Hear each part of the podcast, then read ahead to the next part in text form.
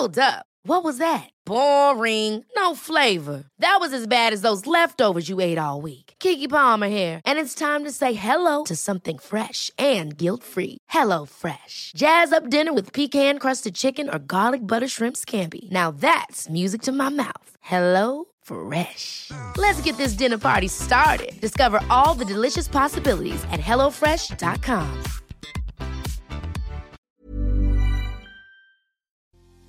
Todas las emociones son notorias en su intensidad y son así para que podamos percibirlas. Pero, ¿qué pasa cuando las emociones o los sentimientos se desbordan? ¿Qué pasa cuando siento que no dejo de estar triste o que mi enojo no se detiene? ¿Qué pasa cuando siento que las emociones son las que tienen el control de mí en lugar de ser yo quien las gestione? En este episodio te voy a explicar lo que es el desbordamiento emocional y qué puedes hacer si te encuentras en una situación como esta. Así que por favor, ponte cómodo, ponte cómoda porque ya estás en terapia. Hola, ¿qué tal? Yo soy Roberto Rocha, psicoterapeuta. Estoy muy contento de que te encuentres por acá y antes que cualquier otra cosa pase, quiero invitarte a que seas parte de En Terapia Plus. Todo lo que ya amas en terapia, pero en un formato de audio taller donde cada mes tocamos un tema diferente que te va a ayudar en tu crecimiento personal con más de 15 episodios exclusivos por mes que no vas a escuchar en ningún otro lugar.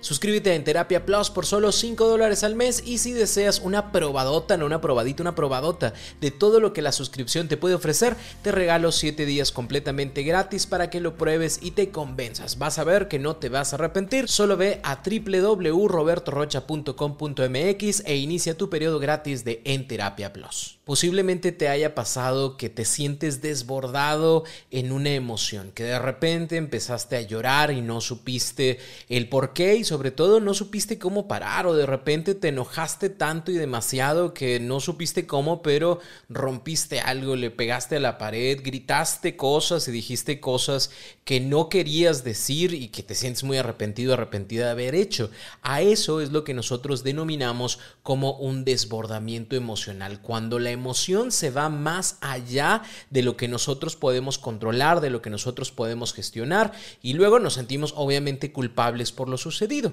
Las emociones se pueden desbordar por dos situaciones. La primera, porque las acumulas por demasiado tiempo que terminas explotando. Es decir, yo tenía tantas ganas de llorar, yo tenía tantas ganas de decir esto, yo tenía tantas ganas de enojarme, pero no me enojaba, no lloraba, no decía, no me sentía feliz, que de repente ya no se pudo más y salió la lágrima, o de repente ya no se pudo más y salió el grito, o de repente ya no se pudo más y terminé pegándole a algo o a alguien. No con esto justifico, pero quiero que entiendas a qué niveles nos puede llevar el desbordamiento emocional.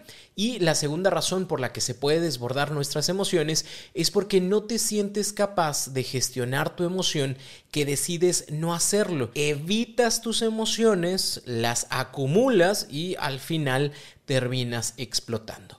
Estos dos temas tienen que ver con algo que se conoce como la hiperregulación emocional. Esto es un fenómeno que se da cuando racionalizas demasiado tus emociones a manera de protección porque deseas mantener a raya tus emociones de aquel ladito, no sentirlas, desconectarte de ellas, las anulas y te distancias de ellas para no sufrir. ¿Por qué? Porque las tienes en tu mente como si fueran algo malo.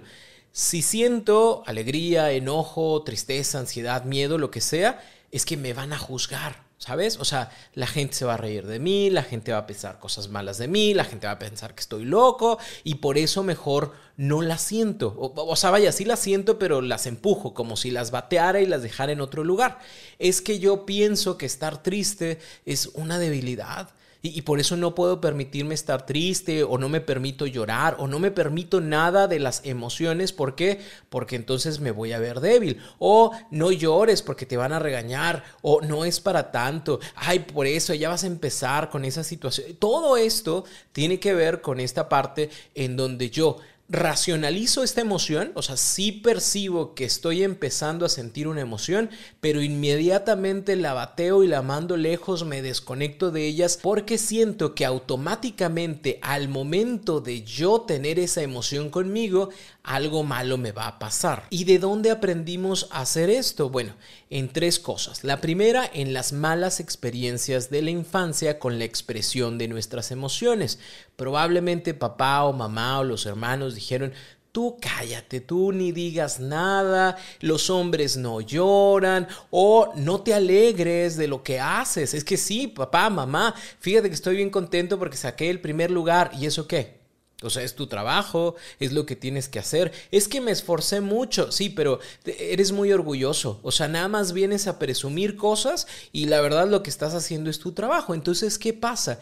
Que yo, al querer expresar mis emociones, me siento mal conmigo mismo por lo que dicen los demás que no debería yo de sentirlo. No me puedo sentir orgulloso de mí porque eso es malo. No me puedo sentir triste porque eso me hace débil. No me puedo enojar porque no tengo razón, motivo para verdaderamente enojarme. No me puedo sentir cansado o abrumado por algo porque, pues, ay, yo me canso y me abrumo más que tú y tú, tú nada, ¿no? Entonces, es esta mala experiencia que yo tuve en la infancia, ahora, pues obviamente no la quiero repetir. No quiero yo eh, decir que estoy enojado y que la otra persona me diga, ay, ni es cierto, o ay, ¿para qué te enojas por eso? Yo no quiero empezar a llorar porque la gente va a decir, uy, mira, ay, qué llorón, qué llorona. Entonces reprimo toda esa emoción, la contengo y por eso me desconecto de la emoción. La segunda razón puede ser por la nulificación de nuestras emociones. Aquí ya no hablamos única y exclusivamente por las experiencias de la infancia, porque probablemente a lo mejor mi experiencia emocional de la infancia fue muy buena y papá y mamá me alentaban a expresar mis emociones y cómo estás, estoy mal o estoy triste o me siento muy feliz, ¿no? Y todo esto, pues la verdad es que se sentía bien porque podía expresarlas, pero ahora en mi vida adulta, cuando yo comparto con mi pareja, cuando cuando yo comparto con mis amigos, cuando yo comparto en el trabajo, pues la gente dice, es que no tienes por qué sentirte así. Es que los hermanos, por ejemplo, deberían de prestarse cosas. ¿Para qué te enojas? Y yo no quiero prestarle la blusa a mi hermana, yo no le quiero prestar mi pantalón a mi hermano porque, ay, no me gusta. O sea, es muy cochino, es muy cochina, me hace más grandes las camisas o lo que tú quieras. Y entonces yo no puedo enojarme, yo no puedo sentirme contento y feliz por alguna situación. Yo no puedo sentirme triste. ¿Por qué? Porque la otra persona nulifica mi emoción. Nulifica es igual a no vale para nada tu emoción. No deberías de sentirla. No es para tanto. Y entonces, ¿qué pasa?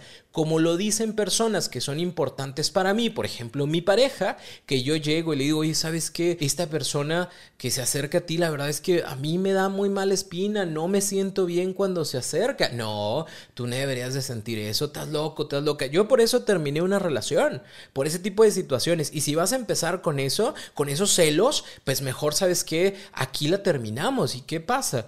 Que como yo en esta ocasión expresé algo que sentía, y la verdad es que no fue tomado en cuenta y fue diezmado, golpeteado en la cara, pues mejor ya no digo porque para la otra me va a ir peor. O, me pongo a dudar si realmente está bien o está mal lo que siento. ¿Por qué? Porque entonces empiezo a tomar como referencia a la otra persona de lo que debería de sentir o no sentir y entonces mejor ya no siento y ya no me conecto con mis emociones porque pues probablemente estoy equivocado o estoy equivocada. Y el tercer aprendizaje negativo que tuvimos o que tenemos es la minimización de nuestras emociones cuando yo empiezo, no sé, eh, hay, un tema que me da mucho sentimiento porque, no sé, estamos peleando como pareja y entonces me sale la lagrimita y la otra persona, y ya vas a empezar a llorar por eso. Ya vas a empezar otra vez de sufrido, de sufrida, es que eres la víctima, doña Llantitos, don Llantitos, que no aguanta nada. ¿Y qué pasa? Esta emoción que es válida, porque a final de cuentas hay algo que me hace sentir de esta forma, se minimiza a tal grado que para la otra mejor no lo siento. Aunque sí existe un rastro de que algo me hace sentir mal o de que algo me hace sentir triste o de que algo me hace sentir enojado o de que algo me hace sentir muy feliz, la otra persona es, ay, ¿estás feliz? Porque 11 personas metieron el balón más veces en el otro lugar. Ay, qué estúpido y qué tonto, no deberías de sentirte feliz por eso. Ay, ¿te gusta ese tipo de música? Ese tipo de música es para gente perdedora que no tiene estudios. Y entonces, ¿qué pasa? Que yo me siento bien feliz porque acaban de poner al Bad Bunny y luego ya no me puedo sentir feliz porque pues si me siento feliz está mal porque ese tipo de música es solamente para personas que no estudiaron la secundaria o lo que sea que me diga esa persona. ¿Qué pasa? Se minimiza mi emoción y quiero con esto dejar en claro que no solamente pasa con emociones que pudieran resultar desagradables para algunos como la tristeza, como el enojo, sino también en emociones que pudiéramos decir nosotros que son agradables como la felicidad y entonces ya no me puedo sentir feliz porque fíjate que fui a un pueblito mágico y está bien padre bien bonito y la otra persona, ay, por un pueblito mágico, siéntete feliz cuando vayas a Disney, siéntete feliz cuando estés frente a la Torre Eiffel, siéntete feliz cuando esto. Y entonces, ¿qué pasa? Se minimiza mi emoción de alegría y ya no me siento bien al momento de compartirla. De esta forma, muchas personas van generando esto que denominamos la hiperregulación emocional que en su momento nos llevará lamentablemente a la parte del desborde emocional. ¿Cuáles son las características de esta hiperregulación emocional? Es que siempre estás tratando de controlar tus emociones. Todo el tiempo es no te enojes, no seas feliz, no te rías, no llores, no expreses, no digas cómo te sientes, aunque lo sientas, te controlas. Dos, te distancias de ellas, ¿no? Sabes que algo va a generar una situación y mejor ni te acercas. Yo sé que esa película está muy bonita y mejor no voy porque voy a llorar, porque en el fondo yo sé que esa película retrata cosas de mi vida. Yo sé que si hago este comentario se van a enojar, se van a molestar o me van a juzgar. A lo mejor ni lo hacen, pero yo pienso que eso va a suceder y por eso mismo me distancio de esa capacidad de poder vivir tal emoción. Número tres, te desconectas de tu cuerpo y esto sonará la cosa más rara del mundo, pero es real. Hay personas, y me toca a mí recibir personas en terapia, que de repente te están contando de una situación y no se dan cuenta, pero están llorando. Y es como, oye, ¿por qué eso te hace llorar? ¿Qué? Sí, sí, ¿por qué te hace llorar? Ah, yo llorar, ¿no? No me había dado cuenta. Hoy ni siquiera me había dado cuenta que estaban llorando. Y realmente no se dan cuenta.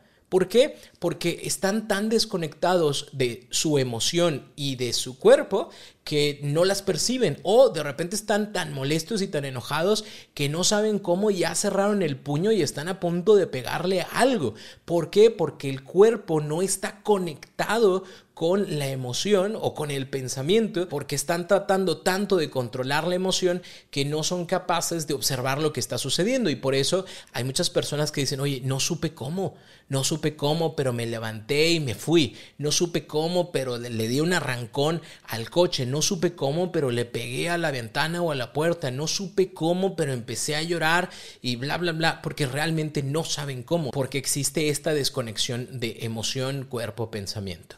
Siguiente punto, reprimes tanto tus emociones que ya no sabes qué te pasa. Ya no sé ni por qué lloré, no sé por qué grité, no sé por qué golpeé la mesa, no sé por qué hablé de la forma en la que hablé, me arrepiento de haberlo hecho, pero no sé por qué lo hice. Y en muchas ocasiones ni siquiera tiene que ver con el elemento particular que está sucediendo en el presente, sino como es esta acumulación de cosas. Y ahorita estoy sentado en un lugar y no sé, vi unos niños correr, niños correr así nomás, y empecé a llorar no supe por qué. No tengo nada que ver con niños, no quiero tener niños, nada tiene que ver en el momento presente de mis problemas con los niños, pero vi a los niños correr y entonces empecé a llorar. Bueno, eso tiene que ver precisamente con tan reprimidas que están las emociones que tu cuerpo encuentra un momento y dice, sácalo aquí porque necesito desbordar esta emoción porque si no, ya no voy a poder aguantar más. Siguiente punto, sueles evitar cualquier malestar emocional. Si algo va a estar ahí que me va a provocar un daño, mejor me alejo, no me quedo, eh, mejor te digo, no, no hablemos y literalmente no hablamos de un tema que tenemos que hablar. ¿Por qué? Porque sé que me va a doler.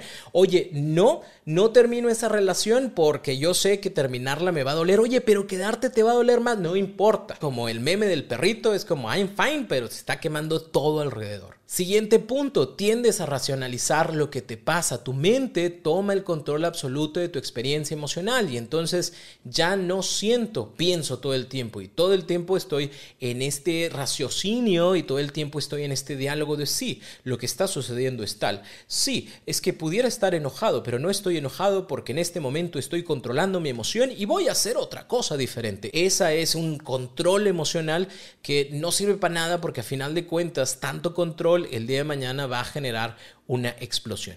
Y última característica de las personas que hiperregulan sus emociones es que se callan en vez de expresar lo que sienten. Lo traen aquí en el gasnate, lo deberían de decir, pero no lo dicen porque saben que eso va a provocar, bueno, piensan, la verdad, piensan que van a provocar más conflictos con eso en lugar de saber que realmente pueden hacer algo diferente y positivo para sus vidas. ¿Qué puedes hacer si te sientes identificado con esto?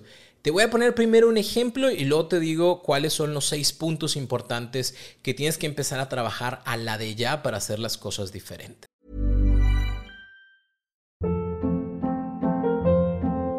Hold up. What was that? Boring. No flavor. That was as bad as those leftovers you ate all week. Kiki Palmer here, and it's time to say hello to something fresh and guilt-free. Hello Fresh. Jazz up dinner with pecan-crusted chicken or garlic butter shrimp scampi. Now that's music to my mouth. Hello Fresh. Let's get this dinner party started. Discover all the delicious possibilities at hellofresh.com. Imagínatelo así. Mi pareja me estaba contando de la reunión a la que fue ayer y mencionó que fue una persona que no es deseable para mí, porque en el pasado, en el pasado muy pasado, ellos tuvieron algo que ver, no funcionó, pero bueno, siguen siendo parte de la misma bolita de amigos. Yo nunca le he dicho a mi pareja nada al respecto de que me molesta, de que me incomoda, de que cuando dice, ay, no sé qué cosa siento.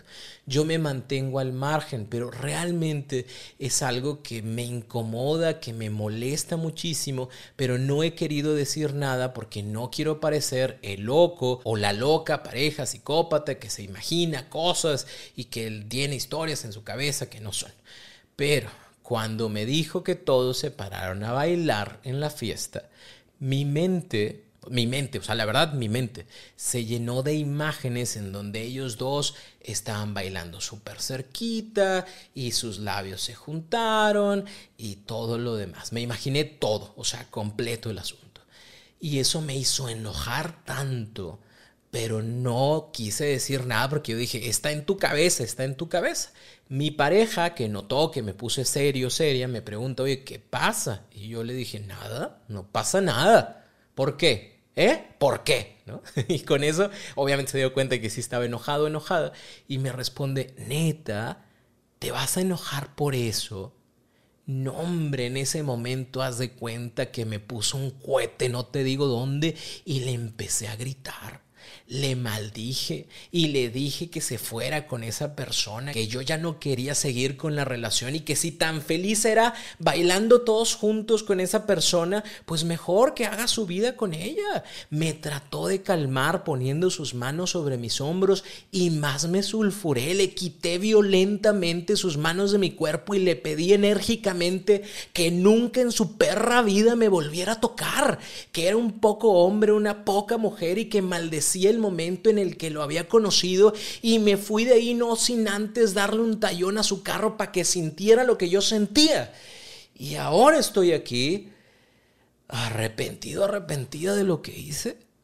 Y no sé qué fue lo que me pasó, porque yo nunca había reaccionado así. Y quiero hablar con mi pareja o expareja, ya no sé ni qué sea, pero me da tanta pena y me siento tan culpable y me siento tan mal por lo que hice, porque qué fregada explicación le voy a decir. Y, me siento mal y no sé qué hacer al respecto.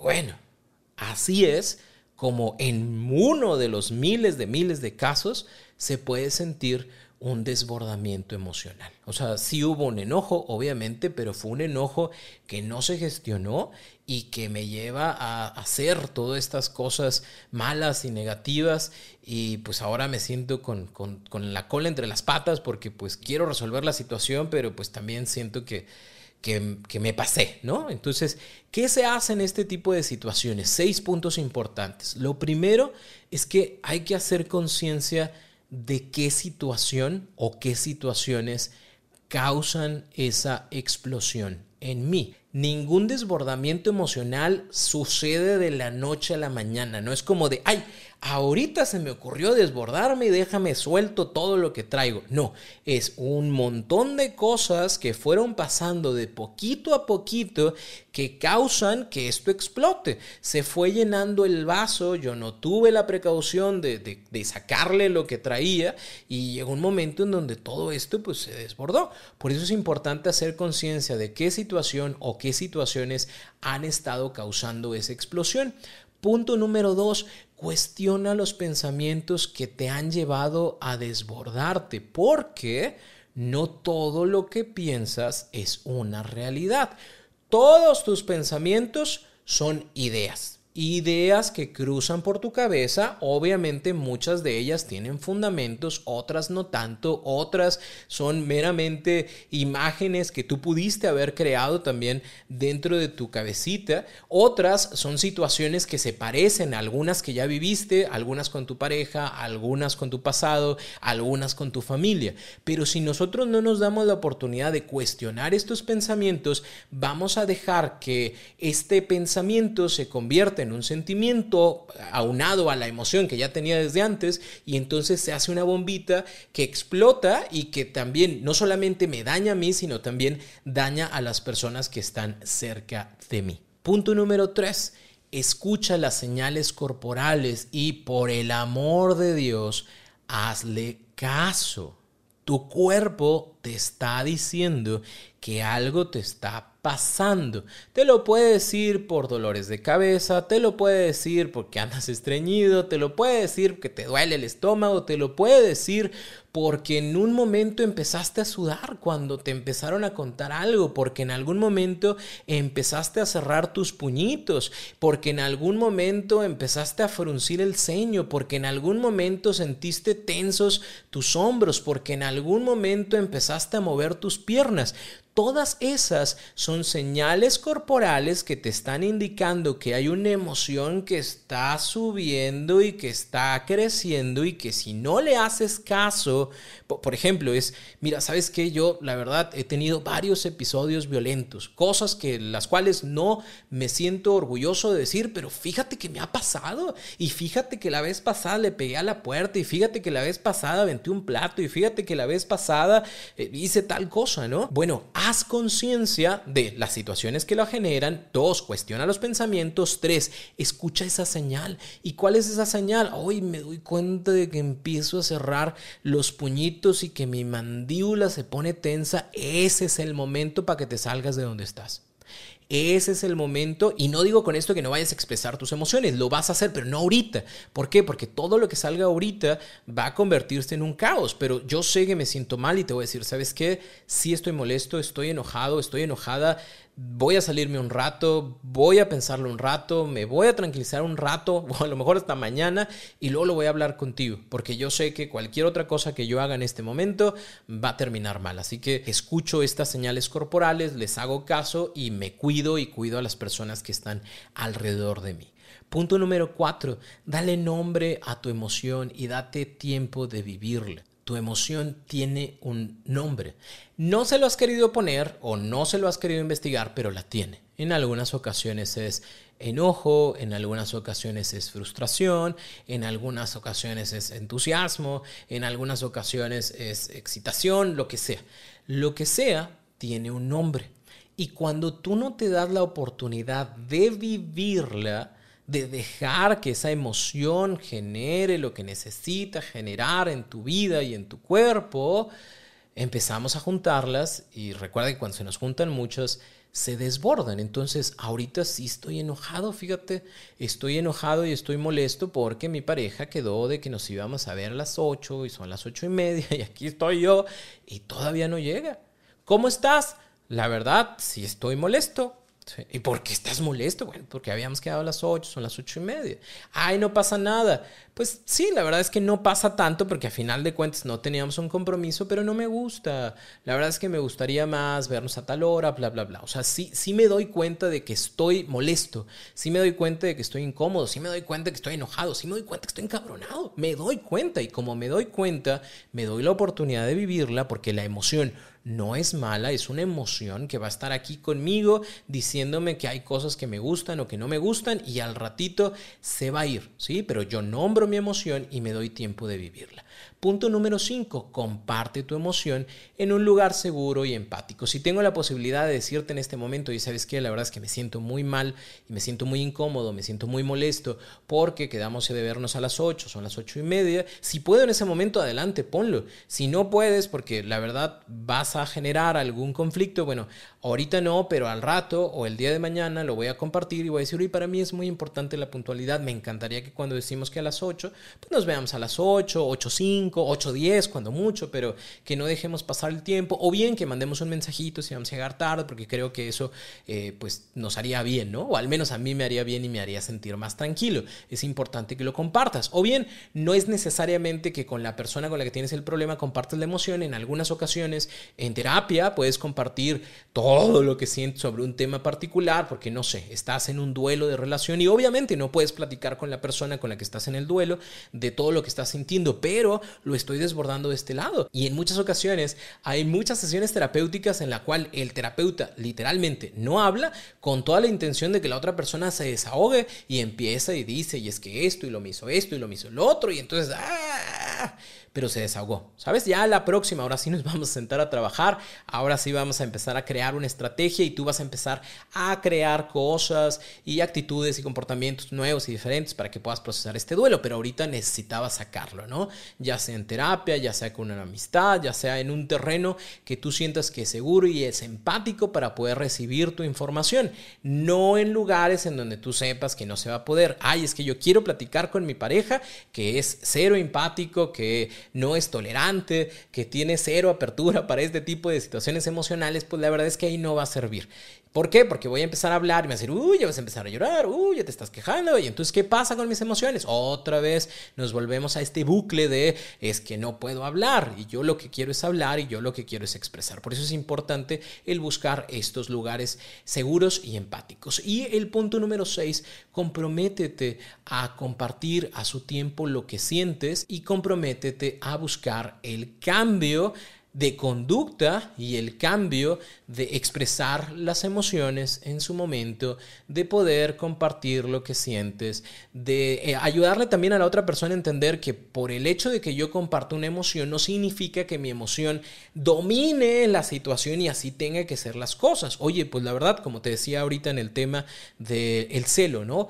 Yo me siento celo, fíjate, cuando esa persona habla contigo o me siento incómodo cuando aparece. El hecho de que me sienta incómodo no es déjale de hablar, ya no veas, o sea, es te quiero expresar cómo me siento para que tú también me ayudes a entender el mundo como tú lo ves y, y ahora sí ya pueda tener yo un fundamento o no para poder sentir lo que siento, porque a lo mejor si me cuentas, ah, no, sí, mira, es una amistad que desde la infancia estamos juntos, sí, alguna vez lo intentamos, pero lo intentamos en la prepa, ahorita ya tenemos 30, 40 años, ya ahorita no va a suceder nada, no sucedió, nos seguimos viendo como amigos y la verdad es una persona que, que sí, que, que, quiero, como todas las personas y como todos mis amigos, mi grupo de amigos, los quiero mucho, pero siempre ha sido una cuestión de respeto, me gustaría que conocieras a tal persona, bla, bla, bla, y muy probablemente eso me haga sentir mejor y eso cambie mi perspectiva de la situación y probablemente el día de mañana ese celo ya no lo sienta, ¿no? Ahora siento otras emociones diferentes cuando veo a esta persona, incluso a lo mejor ya está de alegría, porque la verdad es que platica bien sabroso y me puedo llevar muy bien con él o con ella. De esta manera vamos iniciando un poquito también también con el tema de la gestión emocional. Si te das cuenta, mucho de lo que sucede en nuestras emociones, sentimientos, tiene que ver con la forma en la que procesamos, en la que pensamos sobre las situaciones, sobre las cosas y sobre todo en esta idea que tenemos de que todo lo que cruza por nuestra mente es una realidad. Y no es así, son, son ideas, están ahí y cruzan, pero si nosotros no nos damos la oportunidad de analizarlas, si no nos damos la oportunidad de ponerlas un poquito en duda, si no nos damos la oportunidad de clarificar lo que pensamos acerca de lo que vivimos, pues lamentablemente vamos a tener siempre emociones o sentimientos que se van a cruzar y que nos van a tener en este desbordamiento emocional. Sé que esta información te va a ayudar muchísimo. Reitero, te invito a que te suscribas a En Terapia Plus, todo lo que ya amas de En Terapia, pero en un formato de audio talleres, en donde por mes vas a tener al menos 15 audios exclusivos que te van a seguir ayudando en tu crecimiento personal. Este mes estamos trabajando con inteligencia emocional desde cero.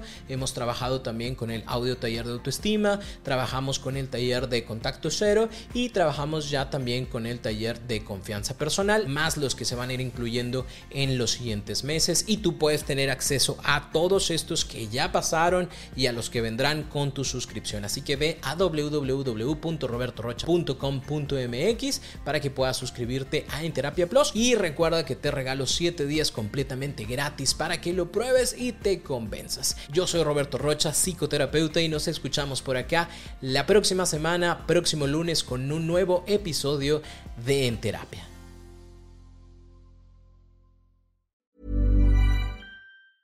Ever catch yourself eating the same flavorless dinner three days in a row?